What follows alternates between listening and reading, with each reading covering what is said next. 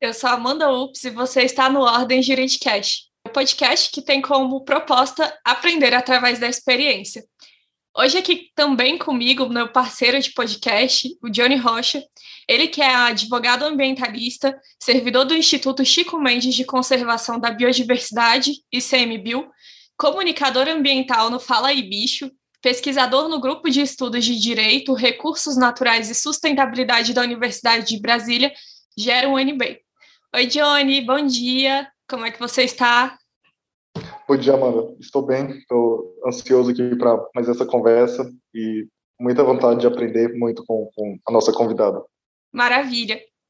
E a nossa convidada de hoje, temos a honra de receber a doutora Larissa Valdou. Ela que é advogada sócia fundadora da Valdou e Dutra Advocacia e Consultoria, é formada pelo Centro Universitário de Brasília, pós-graduada em Direito Público e Direito Eleitoral, especialista em Direito Civil, Consumidor, Família, Sucessões e é associada ao Instituto Brasileiro de Direito de Família. Ela também já foi professora universitária e procuradora do município de Planaltina de Goiás. Ufa! Uhum. É muita coisa, hein, doutora? Tudo bem? Tudo jóia. Obrigada pela oportunidade, doutora. Que é isso, nós estamos muito honrados de recebê-la aqui hoje. Doutora, é, eu gosto de começar o episódio perguntando para o convidado quais foram as referências de infância e juventude que levaram a, optar pela carreira jurídica. É, existiu um projeto de vida direcionado a, a se tornar advogada ou foi uma coisa que aconteceu na sua vida? Olha, na verdade, quem me conhece, eu gosto muito de artes plásticas, né? Então, eu gosto de pintar, eu gosto de fazer esculturas, eu gosto de fazer uma série de coisas nessa área. E quando chegou a hora de fazer opção né, no vestibular para saber qual que era a área que eu ia atuar, inicialmente eu pensei foi em artes plásticas, não direito.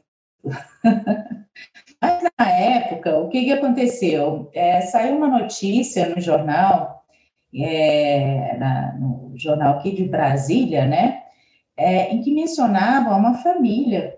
É, a, a esposa estava muito doente, ou, e eles eram muito pobres, né? E o, e o marido dela resolveu tirar uma lasca de uma árvore para fazer um chá para ela, porque ela estava muito doente. Só que ele tirou um pedaço da árvore, né, de uma reserva ambiental. E por causa disso, por incrível que pareça, ele foi preso. E esse senhor apareceu no jornal, para mim foi uma coisa tão impactante, porque ele era totalmente analfabeto e não tinha capacidade de se defender.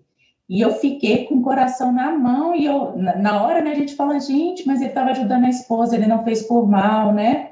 A gente tem uma visão, aquela visão mais humanista, né, da situação.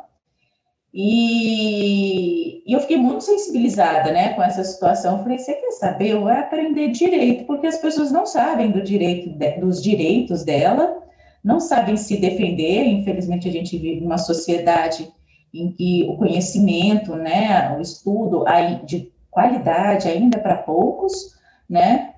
E por causa desse senhor, né, não sei o nome, não, não, não lembro exatamente o ano que apareceu essa notícia, eu resolvi fazer a opção pelo direito. Até porque, na época, eu pensei o seguinte, aqui no Brasil, as artes plásticas, ela, infelizmente, ela não é valorizada, né?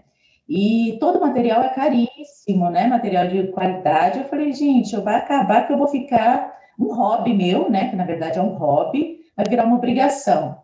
E para eu manter isso, será que vai dar certo, né? E diante dessa, dessa notícia e da expectativa de atuar na área de direito, aprender um pouco mais, isso me encantou tanto, né? eu falei, ah, qualquer coisa, o direito vai me dar um dinheiro aí, né? Porque todo mundo na época, pelo menos na minha época, dizia que a área de direito era uma área muito próspera. Então, eu falava, quem sabe vai me dar um dinheiro para eu bancar minhas artes plásticas. Então, e foi assim que começou a história, sabe?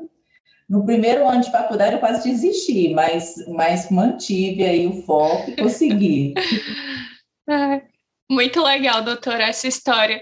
E ainda bem que você manteve, né? Porque É, quem conhece a atuação da doutora Larissa sabe que ela é uma excelente advogada. Eu sou fã número um, fã de carteirinha. E é sobre isso que é a minha próxima pergunta. Doutora Larissa, a senhora atua bastante na área de direito de família. E a atuação da senhora é uma atuação totalmente diferenciada, porque é totalmente humanizada. Então, eu gostaria de saber se é, essa área de direito de família é, foi uma opção da senhora premeditada, ou se foi uma coisa que a vida foi levando a senhora e a senhora foi começando a atender esses casos? É, não, não foi uma opção inicial, não. Na verdade, se você olhar meu currículo, né, eu comecei, a minha primeira especialidade foi em Direito Público. Logo em seguida, eu fiz direito, é, pós-graduação em Direito Eleitoral. E quando eu montei o escritório, meu foco naquela época já era direito eleitoral, eu já atuava junto ao TSE, né? Tinha uma atuação bem, bem, bem significativa lá, né? É, eu trabalhava num escritório que abriu a, a área do TSE, não, né, da, do direito eleitoral, e eu fui a, vamos dizer assim, a coordenadora dessa área, né? E comecei a trabalhar diversos casos de relevância, inclusive um deles dizia a respeito da cassação de um governador de Santa Catarina.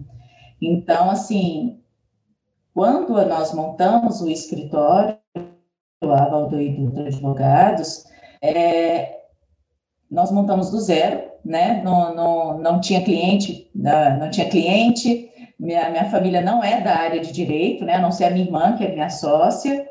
Então, a gente começou do zero e a, a, a área de direito eleitoral é uma área muito restrita, né? Principalmente aqui em Brasília.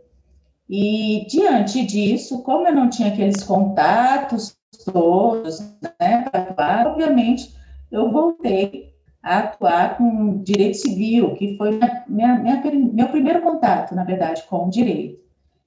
E acho que por causa do meu perfil, porque eu sou muito paciente, eu tento entender muito sempre o lado do outro, me colocar na posição do meu cliente. É, eu escuto muitos clientes, né? Eu comecei a atrair muitas causas de direito de família. Inicialmente, até tive uma resistência, porque, assim, o direito de família, ele é bastante curioso, porque você vê um lado muito feio das pessoas no direito de família, né? porque você vê muitas crueldades praticadas dentro do ambiente familiar, que seria, teoricamente, um ambiente onde você, é, é um ambiente de amor, né? É um ambiente onde você tem uma, é, onde você tem as relações mais fortes da sua vida. Então você vê muita coisa feia e isso desgasta a gente muito emocionalmente. E você vê o, o estrago que uma relação familiar mal sucedida, vamos dizer assim, ele causa nas pessoas. Então, eu tive muita resistência para atuar. Eu não queria atuar, não. Eu confesso que eu fugi.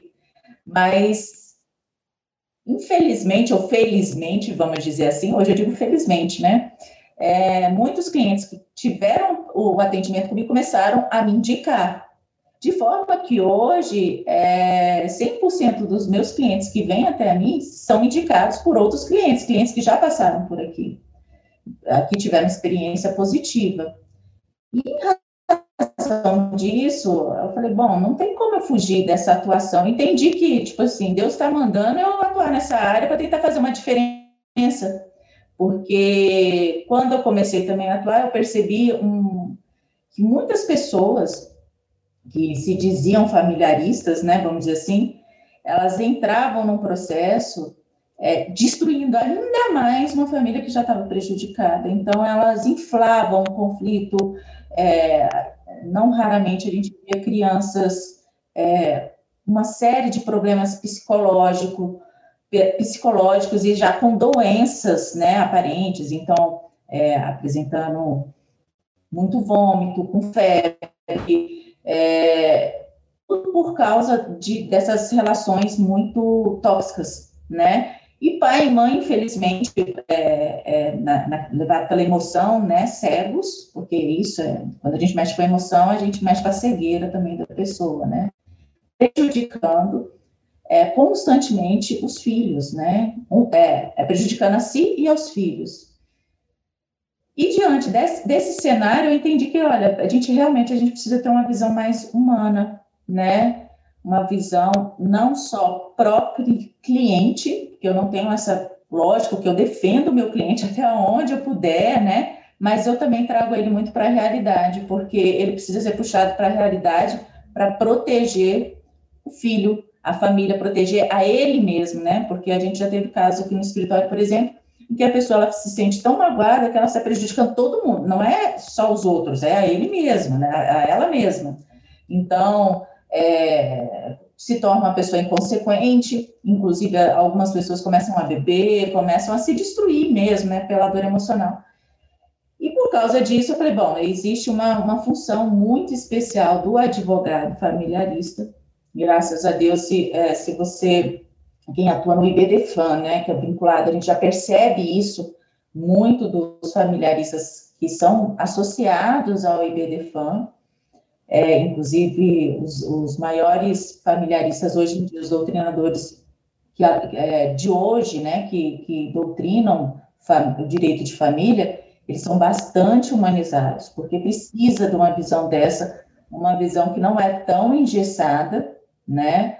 É uma visão desprovida de preconceitos também, porque hoje você tem a família plural, em que são diversos tipos de família. É, é um homem com outro homem, mulher com um homem e outro homem. É, são diversas formas de amor, né? E, e essas formas de amor, é, quando tem um ânimo de constituir uma família, é uma família, né? E ela merece proteção. Então, diante disso tudo, assim, eu percebi que é, é uma área fantástica, né? É uma área curiosa. Infelizmente, é uma área que gasta muito profissional. Então, eu já tive gastrite, eu já tive várias noites é, sem, sem dormir, ataques de pânico. Quando eu via, por exemplo, uma criança muito bem, os pais surtados, né, muito ódio, ignorando a situação da criança, mas é, eu, eu, eu, entendi, entendi a, o tanto que é fundamental o direito de família, o tanto que mudou, né? Porque antes todo mundo falava assim, ah, direito de família é barraco. Não, não é só barraco, não. Tem os barracos, obviamente, porque você está falando de pessoas, mas é, é, é, muito além do barraco, são muitas emoções e são pessoas doentes, muitas vezes doentes, né? Não são todas que estão doentes. E aí cabe a gente ajudar essas pessoas no processo de cura, né? Então, eu entendi o papel, aceitei, obviamente, não me restringi ao direito de família, porque eu sou apaixonada pelo direito, então atuo em outras áreas também, mas gosto muito do direito civil e a gente precisa ter uma visão mais ampla, né, também para atuar no direito de família, mas hoje o meu foco realmente virou direito de família. É, nossa, muito, muito interessante essa, essas suas colocações, porque mostra para a gente que é, existe uma falsa dicotomia, assim, que você necessariamente tem que se especializar e você, ah, vou isso e eu vou seguir isso, né? E não, você segue o que está acontecendo ali no seu ambiente, à sua volta, né? E é muito interessante isso porque a gente quebra um paradigma que existe e que todo mundo repete para você. Mas, enfim, é, Agora, agora a senhora relatando essa, essa questão do, do direito de família, atualmente eu, eu trabalho na defensoria como pro bono, e a gente, a maioria das ações da defensoria, assim, a grande carga são ações de alimentos, né? E como é que é a relação, assim, porque eu sei que existe o pai, existe a mãe, mas o que eu vejo é que ainda existe uma, uma, uma proteção muito maior da mãe do que do pai em relação à prole, né? E eu gostaria de perguntar como a senhora vê essa relação, se hoje em dia isso já está se invertendo mais, ou ainda é, a gente carece de, um, de uma atenção maior por parte dos pais em relação aos filhos. Na verdade, sabe, Johnny, assim, eu acho que é uma questão cultural. O direito de família ele tem mudado, assim, eu acho que é uma das áreas do direito que mais tem mudado ultimamente, né? A visão mudou muito, muito, né? Depois que a mulher ela foi colocada no mercado de trabalho, né? Ela é, é, é, vamos dizer assim, ela se tornou empresária, ela se tornou é, professora, é, sei lá, advogada, né? Ela começou a, a trabalhar mais, tanto quanto o homem, os papéis começaram a se igualar. Antes, ficava, por causa da estrutura da que a sociedade é, colocava, né? quase que uma imposição, vamos dizer assim, o homem saía de casa e trabalhava, a mulher ficava em casa e cuidava dos filhos, né? Então, o direito de família, inicialmente, ele era voltado, vamos dizer assim, mais pró-mulher, vamos dizer, né? Porque é, partia-se do pressuposto que a mulher era quem tinha mais afinidade com as crianças e era quem tinha é, melhor condição, não econômica, mas emocional, para cuidar daquela criança. Então, se utilizava muito a questão da, da pensão alimentícia, né? É, é, é, como se fosse o pai trabalhando e a mãe cuidando, sabe? Assim, eu não sei se você consegue perceber essa, é, é, é essa consegue imaginar essa cena. A mãe continua tendo os filhos e a pensão nada mais é do que o prolabore que o pai já colocava em casa para a mãe conseguir bancar as despesas do filho né? Hoje em dia é, mudou muito, nossa, tá, e está mudando. Infelizmente a gente ainda tem algumas pessoas que têm uma visão um pouco arcaica, fala em pensão alimentícia, a gente fala muito, tem que falar juntamente com a guarda, né? Juntamente com a presença do pai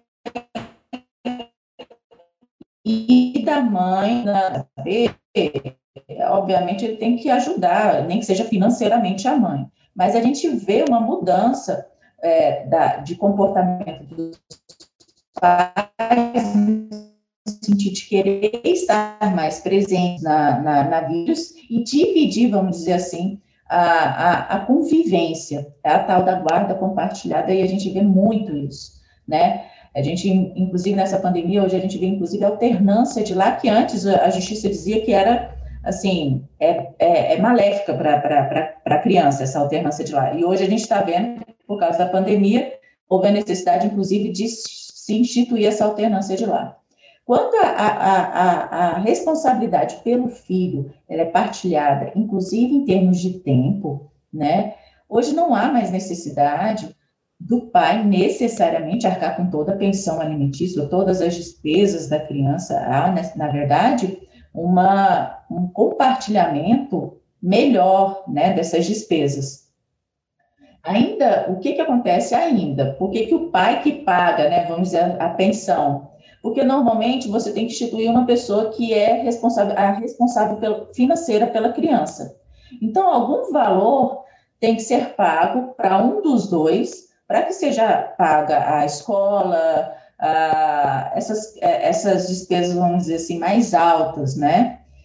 Então, alguém vai ter que pagar alguma coisa aí. Mas hoje em dia, o que, que a gente faz, basicamente?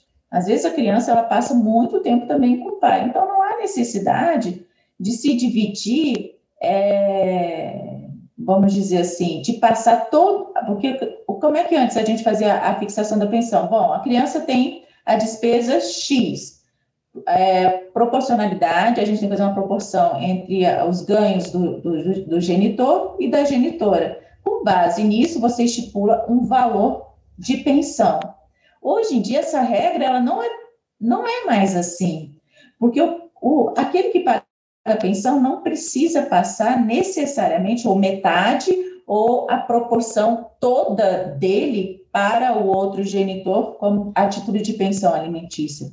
Por quê? Porque ambos estão participando da criação do filho. Então, obviamente, aquele que está participando, que é responsável pelo pagamento de pensão, ele também tem despesas com o filho. Então, essa questão de, não sei se eu estou conseguindo responder exatamente a sua pergunta, mas hoje está sendo, é, hoje, por causa dessa, desse convívio dos pa, do pai com o filho, é, e a questão da pensão alimentícia, ela tem sido amenizada. E em muitas situações, inclusive, até te digo, existe casos em que a mãe paga pensão para o pai. Quando isso acontece, normalmente, é, é um caso, inclusive, é uma coisa mais recente, né, que é uma coisa fora do comum, é quando o pai é mais organizado financeiramente, ele é colocado como é, é responsável financeiro, e normalmente é o que mais tem a convivência com o filho, né? Então, às vezes, a mãe paga, sim, para o pai, né? Mas ainda tem, assim, alguns tabus que a gente precisa quebrar, inclusive não é só do judiciário, mas é da própria sociedade, porque o que eu vejo muito, Johnny, ainda, e, e até confesso, não é porque eu sou mulher, não, mas ainda existem muitos homens que entendem que essa parte é da mulher. Simplesmente eu não quero, ele tira o corpo fora. Eu vou trabalhar, te dou dinheiro, você paga tudo e organiza tudo. Ainda existe uma visão, vamos dizer assim, até machista, eu digo assim, né? é, do próprio homem, é uma questão cultural também, não é uma questão só do judiciário. Então, mas eu acho que a gente está no caminho para mudar. Hoje, cada vez mais eu vejo uma sensibilidade dos pais, porque antes você tinha aquele pai de final de semana, né? Graças a Deus, cada dia mais isso está sendo raridade, né? Você vê que os pais estão querendo participar da vida da criança, e isso é super positivo, tanto para a mãe, porque a mãe, depois de um divórcio, ela precisa continuar com a vida, não dá para ficar só em função do, de filho, né? Porque a gente sabe que mãe se dedica mesmo àquela, aquele que fica só com os filhos, a carga é muito pesada, você ficar sozinho com os filhos, e por causa disso você acaba abdicando até da vida social. Então, quando você tem a participação de, do, dos genitores na criação da na, no desenvolvimento e criação da criança, isso é positivo para todo mundo, né? E por causa dessa convivência, realmente, a realidade da pensão tem, tem mudado bastante. Hoje, não é todo o dinheiro que se passa para a mãe, porque o pai tem também despesas, né? Na verdade, ele passa, vamos dizer, um, um, um ele divide as despesas maiores, vamos dizer, agora as de é, é, é, moradia, alimentos e até mesmo investimento, porque às vezes cada um tem uma mudinha de roupa, né? O filho tem um guarda-roupa na casa do pai, um guarda-roupa na casa da mãe. Isso aí já não está entrando mais objetivamente no cálculo da pensão. Mas eu acho que é um processo, é um processo de mudança cultural mesmo. Muito legal, doutora. Ouvindo a fala da senhora e a fala anterior também, a gente consegue perceber que, além da, do domínio técnico do direito, é necessário para atuar na área de família um conhecimento muito maior e mais amplo de questões sociais e também o desenvolvimento de competências, como a senhora já havia mencionado, é, de, de estabilidade emocional mesmo, para lidar com pessoas que estão extremamente é, debilitadas depois, seja de uma separação, de um, de um pedido de guarda de filhos. E eu gostaria de saber da senhora quais foram os processos da senhora para desenvolver essa habilidade de, de lidar com partes tão fragilizadas, o que, que a senhora buscou de desenvolver de competência, se a senhora fez algum curso, alguma leitura que ajudou a senhora a lidar com essa situação toda. É, eu lembro até certa vez que a senhora atendeu um casal que gostaria de se divorciar e a senhora é, trouxe essa situação, como a senhora já havia dito, como se fosse uma situação sua, assim, é, se colocou no lugar das partes e falou, olha, mas vocês já tentaram restabelecer esse casamento, já tentaram fazer uma terapia, é, sempre colocando é, o bem-estar da família em primeiro lugar, até mesmo dos próprios honorários advocatícios. Então, quais foram essas competências, essas leituras, esses cursos que levaram a senhora a desenvolver toda essa, essa humanização no atendimento da senhora? Olha, doutora, eu acho que vem, primeiro que vem muito de perfil, né? Eu acho que tem gente que simplesmente não tem paciência para essas questões, e eu super respeito também, porque, como eu disse, é muito desgastante. Né? Tem gente que não tem paciência para escutar e não tem uma sensibilidade para escutar. E tudo bem, está tudo certo. É, é, existem perfis de cliente no direito de família que não quer essa sensibilidade toda, não quer de jeito nenhum, quer brigar, quer, né? E existem profissionais para todo tipo de cliente essa eu acho que é a primeira, a, a, acho que, assim, na minha história, eu acho que é, é, do meu perfil. Inclusive, meu pai sempre me disse que achava que eu ia ser juíza, não advogada. Né? Porque eu sempre gostei muito de mediar. Eu sempre sou muito razoável. Eu nunca pego um posicionamento como algo assim é, extremo, sabe? Eu não sou extremista em nada na minha vida, né? Então, é, eu sempre pondero tudo, tento olhar o outro lado, me colocar no lado da pessoa. Então, acho que é, é, é muito de perfil. É, fora isso, eu leio muito, né? Leio alguns livros é, a respeito de comportamentos, né? Quem atua muito na área de família, a gente tem muitas palestras com psicólogos é, que trazem muito a realidade da família para a gente, né? É, o, a, a, os próprios profissionais dos tribunais que é, fazem aqueles estudos do psicossocial, né? Eles sempre trazem muitas questões, né, da, que eles vivenciam no direito de família e a gente troca muito, muita, muita informação a respeito disso.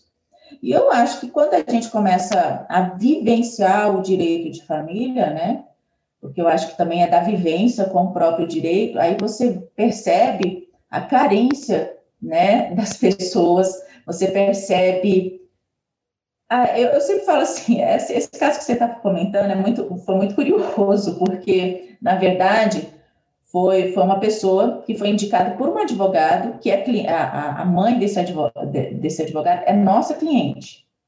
E eu advoguei na área de família para a mãe desse advogado. E por causa disso, ele trouxe o um melhor amigo. Na verdade, é uma advogada, né? Ela, ela, ela trouxe o melhor amigo dela para eu resolver o problema dele. E na hora que eu conversei, Sabe quando você vê que é uma pessoa totalmente perdida, que gosta da outra? Ele ficou muito claro isso para mim. Ele gostava da mulher dele. E eu falei, ela gosta de você? Não, eu acho que gosta, mas a gente não tem diálogo. Eu falei, bom, se o problema é diálogo, então toma aqui. Eu, eu já fiz terapia de casal, né? Eu dei o telefone da minha terapeuta de casal para ele, liga lá, tenta resolver. Se você não resolver, você volta. E aí foi muito engraçado, porque essa advogada, ela trabalha num grande escritório aqui em Brasília, ela falou, olha, mas e os seus honorários? Aí eu falei, olha, depois que você começa a atuar no direito de família, você percebe o seguinte, você passa a ter, de fato, é uma coisa natural, uma visão mais humanizada ainda, né, que vai além do seu perfil humano, né? Você percebe que a família é a base da sociedade.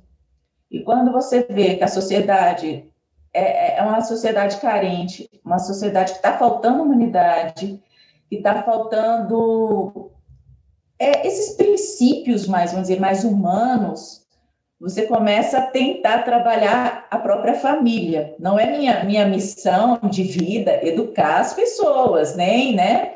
Isso vem de berço. Mas se eu posso auxiliar um pouquinho na preservação da família, na preservação do amor, né? E a gente sabe que onde tem amor é a melhor coisa do mundo, tudo funciona, todo mundo se respeita, o trabalho é bem executado, tudo funciona. Onde tem amor, tudo funciona. Então, se você pode preservar esse amor, é um bem que você pode fazer para a sociedade, né? Então, eu acho que é, é, é essa, esse desenvolvimento é, do uma, é, essa parte humana da gente, a gente desenvolve, a gente já começa com um pouco de perfil, mas nada te impede que você vá desenvolvendo com cursos, enxergando a realidade das pessoas. Inclusive, esses dias eu fiz um, um participei de um congresso do IBD lá do Rio de Janeiro, e eles trouxeram muitas questões que surgiram como a pandemia, né? Muitos problemas, assim, muitos problemas, a convivência é o lado feio, né, do direito de família, essa necessidade dos pais ficarem dentro de casa, é, você viu, a, a, gente vê que houve um aumento de violência com, em relação às crianças, não só como em relação às mulheres também, né, mas em relação às crianças também, e certamente violência recíproca, né, entre marido e mulher, aquela violência verbal, psicológica, enfim. E eu concluí o, o curso aos prantos, aos prantos, desesperada. Falei, gente, estou ficando perdido. Meu Deus do céu. O negócio já é torto. Vem uma pandemia para piorar tudo, né? E aí eu cheguei na casa do meu pai chorando, chorando, chorando. Pai, olha só, eu vi, olha que realidade triste e tal. E meu pai começou a chorar. Então, essa sensibilidade é da minha família, que a gente diz que é um bando de gente mole, entendeu? e a gente sensibiliza muito com a realidade das pessoas. E, e acho que essa moleza, entre aspas, da minha família acabou passando para mim, e eu acabei desenvolvendo, porque a gente vai vendo a realidade das famílias e das pessoas, né? E, e a gente, quando a gente pensa assim, nossa, poderia ser tão melhor, a sociedade poderia ser tão melhor, só com isso, porque isso é um detalhe, gente, né?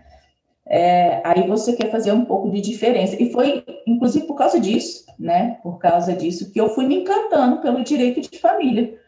Falei, gente, e, e assim, quando você consegue reestruturar uma família, na boa, assim, quando você consegue curar essa família, ajudar nesse processo de cura, é uma coisa tão gratificante. Que aí eu acompanho, né, obviamente, meus clientes, muitos dos meus clientes na rede social. E quando eu vejo a família é, curada, né, saudável, e eu penso até no efeito que aquilo vai ter, não só na vida futura do, daquele ex-casal, vamos dizer assim, mas na, do próprio filho, né?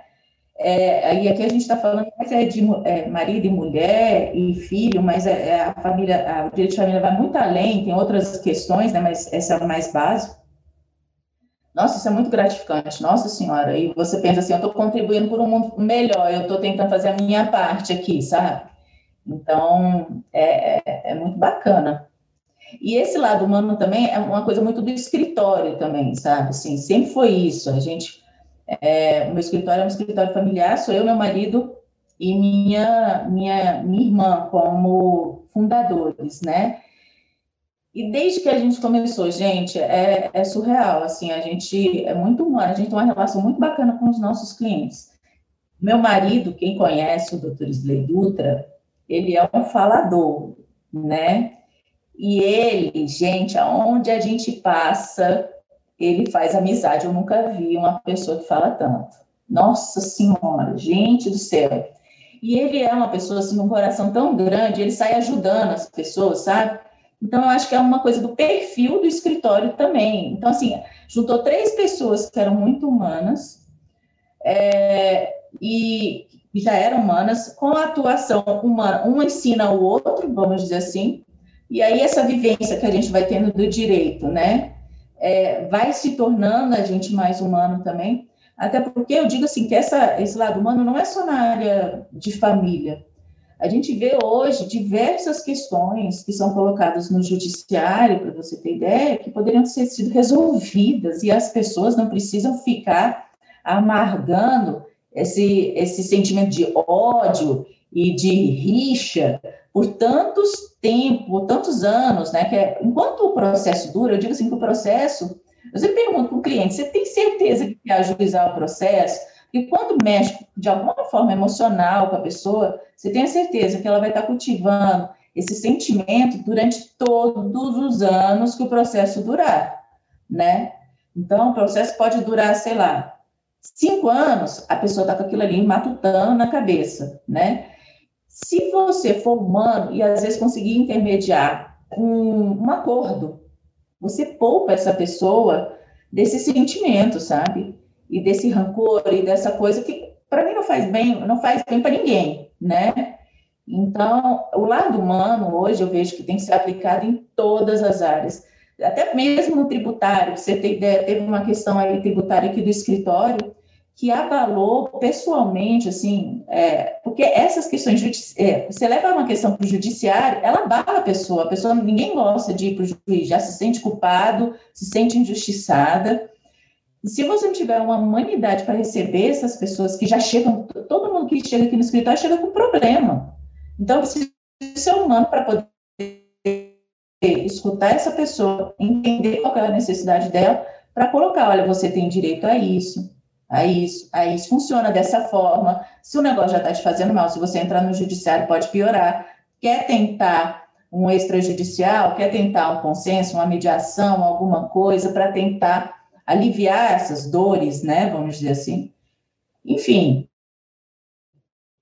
Então, para mim, inclusive agora falando sobre isso, eu penso que eu iniciei a minha, minha, minha minha atuação no direito já nesse lado humano, porque foi por causa do moço lá da árvore, né? Então, já lá eu acho que eu já era meio humana mesmo, né? Mais humana. Então, esse lado humano, ele tem, para mim, é, é essencial para qualquer tipo de atuação na área de direito, assim, e para mim é um diferencial, é um diferencial não só na área de direito, em qualquer tipo de profissão, e você como pessoa humana, né? Hoje, para mim, falta muito essa humanidade nas pessoas. Se todo mundo fosse mais humano, creio eu que tudo seria melhor, sabe? Então, e é isso, falo demais, né?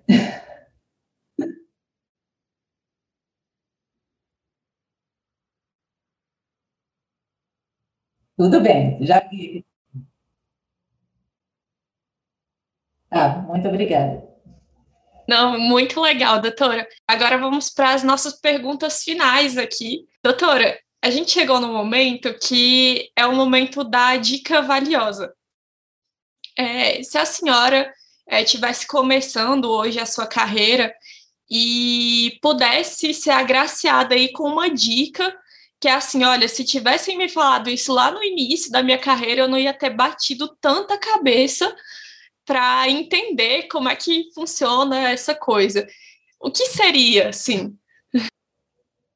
Olha, talvez seja a ilusão de muitos hoje em dia, né? É, de muitos que concluem a, o curso de Direito. Eu tinha a ilusão de que eu ia me formar e ia estar rica. Já pensava assim, eu vou montar o escritório, vai dar tudo certo, vou estar rica e está ótimo, entendeu? E quando eu vi a realidade, para mim, é, foi como se fosse um buraco na minha frente, eu tinha que me jogar lá, me enterrar, e eu pensei, pronto, tô lascada, não vai ser possível, nunca mais eu ser rica na minha vida. Então, eu pensava, foi um desespero muito grande, eu acho que foi uma, uma, uma, um choque de realidade muito grande, porque quando você forma, você começa do zero, sabe, assim, e você vai caminhando e andando passinho por passinho, passinho por passinho, passinho então, assim, eu acho que a dica que eu tenho é que não se iludam, é, não é uma área fácil de atuação, não é uma área que você lucra do dia para a noite. Vamos dizer, existem exceções, obviamente, mas é a exceção da exceção da exceção da exceção, isso eu posso te garantir. Mas é uma, é, é uma área que exige bastante persistência, mas é extremamente gratificante. Então, se você começar a, a, o direito focando em dinheiro, pode desistir, meu amigo, porque é, você tem que ir pela gratificação e persistência, né? É, cada, é, cada, cada vitória que nós temos é muito gratificante, isso te dá mais, mais gás para ir mais para frente. Então, acho que é isso, é, não se iludam para começar é, a atuar na, na área de direito, não é fácil, é muito difícil, acho que é uma das áreas mais difíceis, é uma das áreas que mais demora ter um retorno. E é uma área, assim, quem for autônomo, sabe, vai saber o que, eu estou falando, é uma área, assim, que você começa com uma realidade da faculdade, quando você é jogado no mercado, você vê outra realidade, você fala assim, eu não aprendi nada, em cinco anos de faculdade eu não aprendi nada, eu sou, eu tenho deficiência, assim, é uma deficiência cognitiva, porque é, então, a questão é: é difícil? É difícil, entenda essa realidade, é um processo de amadurecimento, é um processo de, de tanto amadurecimento pessoal como é, amadurecimento em termos de, de conhecimentos, né? Mas é um processo muito, muito, muito gratificante e uma hora você chega, né? Então, acho que essa persistência é, ela é fundamental. Acho que seria isso. É tirar essa ilusão de que tudo é imediato, né? E a gente tende a ser muito imediatista, né? E quem é advogado autônomo sabe que não é uma coisa imediata, é muita luta. Então, começando assim, sabendo disso, eu acho que é menos doloroso o processo, sabe? Eu acho que essa seria uma dica que eu poderia dar, vamos dizer assim. E outra, se me permite dar segunda dica, né? é, sejam humanos, né? Nós estamos lidando com pessoas. Ninguém chega no seu escritório sorrindo. Todo mundo chega com um problema. E um problema é um problema na vida da pessoa. A gente tem que saber respeitar isso e a gente precisa ser humano. Quanto mais humano, melhor, né, a nossa situação e, e a melhor nossa contribuição aí para a sociedade. E é Ah, muito legal, doutora. Adorei a sua dica. E agora a gente chegou num momento um pouquinho mais incômodo, que é o momento data vênia. A gente sabe que quando alguém fala data vênia é porque lá vem alguma coisa um pouco desagradável. A senhora é, teve uma atuação autônoma, é, tem um escritório familiar é, com irmã e com o seu esposo.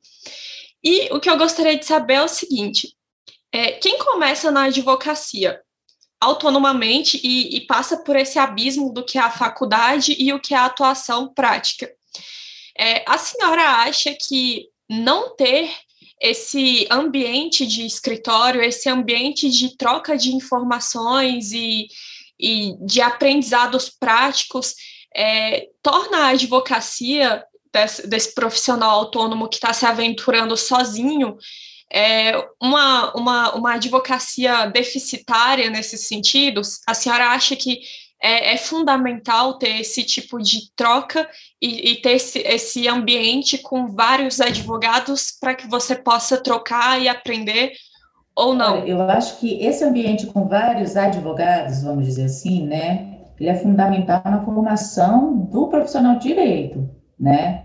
Então, quem quer atuar como advogado, eu sempre falo, vá fazer estágio, vá para um escritório, porque a realidade é outra, né? Aí você já começa a ver é, é, coisas muito diferentes do, do que a faculdade já fala para você, né?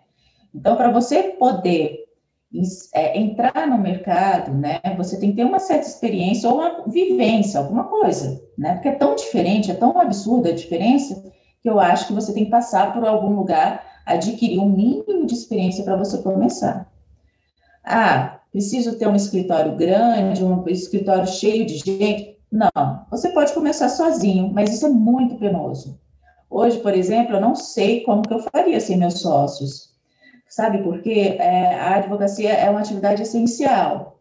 Nós sabemos, assim, que não tem férias, né? Vamos dizer assim, nós não temos férias. E é uma, é, é, é uma área que exige de você 24 horas, ou seja, você também não pode adoecer, né? Então, eu, por exemplo, eu tive diversos problemas de saúde. Então, eu já fiz uma cirurgia na coluna, já, já fiz retirada de tumor. Se eu tivesse sozinha, certamente eu tinha desistido da, da advocacia, né? Então, eu acho que, na verdade, você ter sócios, ter pessoas de confiança ao seu lado, é uma forma de você dividir a responsabilidade, é, torna o processo mais fácil, vamos dizer. Não é essencial, mas torna o processo muito mais fácil, né? Você consegue dividir o trabalho, que é um trabalho muito penoso. Você consegue, por exemplo, se você está doente, né? Eu mesma, eu sou, sou podre de saúde, então eu sempre tenho alguém por trás para poder me, me auxiliar, né? Porque eu vou te falar, na época da coluna eu vinha arrastada, eu vim todos os dias trabalhar, mas eu vinha que nem uma vovozinha, eu mal conseguia andar, e isso me prejudicava, obviamente. Se eu não tiver uma pessoa do meu lado para me dar um incentivo, para me dar um gás, e, e, e, e é, você não vai, você não vai, você desiste, né? E uma outra questão interessante também da sociedade, que hoje eu vejo, inclusive eu estava conversando isso ontem numa reunião de equipe, é a responsabilidade que você passa a ter pelo outro, né? Quando você é sozinha, você é responsável por você. É que nem, é, que nem casal que não tem filho. Quando é sozinha é diferente. Você se vira, você se aventura, você se faz. Quando você tem alguém que dependa de você, que seja um sócio, você se sente na obrigação de dar o seu melhor e de tentar insistir para que não falte nada para aquela pessoa que topou fazer essa loucura com você, entendeu? Então, é que nem quando a gente tem filho, quando você tem filho, você dá o seu melhor para que nada falte para o seu filho. E, como diz meu pai, necessidade faz sapo pular, né? Então, é, isso tudo te auxilia, torna o caminho mais, mais fácil, sabe? Eu acho que é mais. Porque já é muito difícil, é muito difícil. Eu digo isso para todo mundo que vem aqui, inclusive eu já disse para você.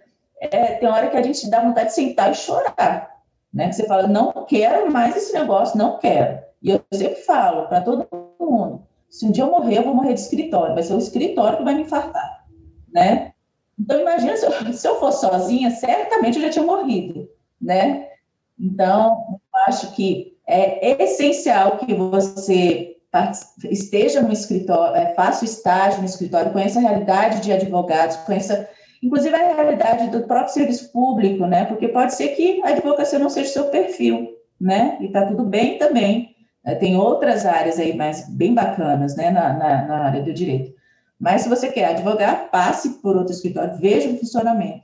E para montar um escritório, você não precisa de outra sociedade, de outro sócio ou muitas pessoas, mas essas, essa equipe que a gente forma, sem dúvida, é, é, é, facilita muitas coisas e se torna uma motivação também. Agora a gente vai exercitar o pensamento hipotético. 2022, eleições brasileiras, doutora Larissa Valdou foi eleita presidente do Brasil. E como na, sua função de presidente, a senhora tem direito a indicar um, uma pessoa para uma vaga de ministro do STF. E quem seria essa pessoa que a senhora admira tanto, conhecimento teórico e também humanamente, a ponto de indicar para essa vaga? Olha, eu vou ser bem sincera, sabe quem é que eu indicaria? Minha irmã, porque ela é briguenta e ela tem uma sensibilidade com, a questão da justiça incrível, assim, sabe?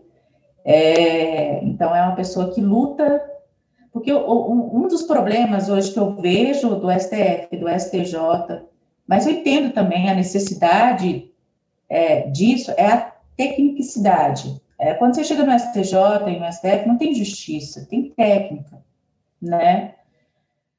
Eu enxergo isso como um problema muito sério, porque você vê precedentes serem, é, sendo formados não com base na justiça, mas com base em técnica. Isso é para mim isso é muito perigoso, sabe? Porque aí a técnica é usada para o mal, né? Mas é, eu entendo também essa necessidade de restringir para a técnica, porque senão eles não dariam conta de todo o trabalho. Eu acho que deveria ter um meio termo aí. E no caso da minha irmã, né, que é a pessoa que eu mais convivo, assim, vamos dizer, fora o meu marido, ela é, ela é técnica e ela é muito, vamos dizer, é a justiceira, sabe? Então, eu acho que ela brigaria por essa visão mais justa, sabe? Mais, mais humana ali dentro, sabe?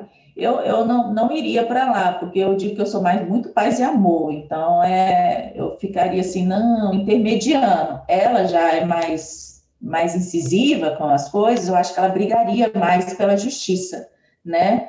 é, di, diante deles. Eu sou a minha briga é judicial, é contra a outra parte, vamos dizer assim, briga entre aspas, né? Porque eu nunca interpreto como uma briga, mas num ambiente assim, eu acho que quem seria boa de briga seria minha irmã, para trazer essa questão da justiça, esse lado humano aí, porque eu acho que a técnica só não funciona, não funciona. A gente vê a técnica sendo usada para o mal, né? E eu acho que a justiça existe para o bem, né? Então, eu acho que seria ela mesmo que eu indicaria. Então, doutora Natália Valdou, é, ministra do STF. É, com certeza, com certeza. Tenho certeza que ela ia fazer um estrago lá positivo, vamos dizer assim. ah, muito legal, doutora. Bom, então, com essas perguntas, a gente vai chegando ao final do nosso episódio. Foi uma honra imensa conversar com a senhora. Eu ainda estou com vontade de fazer várias perguntas, mas foi muito bom é, beber um pouquinho da fonte desse conhecimento da senhora. Então é isso. Eu me despeço aqui também do Johnny. Tchau, tchau, Johnny. Tchau, tchau, pessoal. Até a próxima quarta. E a gente se vê na próxima quarta-feira. Ah. O Ordem Juridicast vai ao ar todas as quartas, às 19 horas. Você pode nos encontrar no Spotify e também siga-nos no Instagram, que lá a gente coloca um pouco de conteúdo diferente do que vocês veem no YouTube e, aqui, e no Spotify. Até o próximo episódio. Tchau!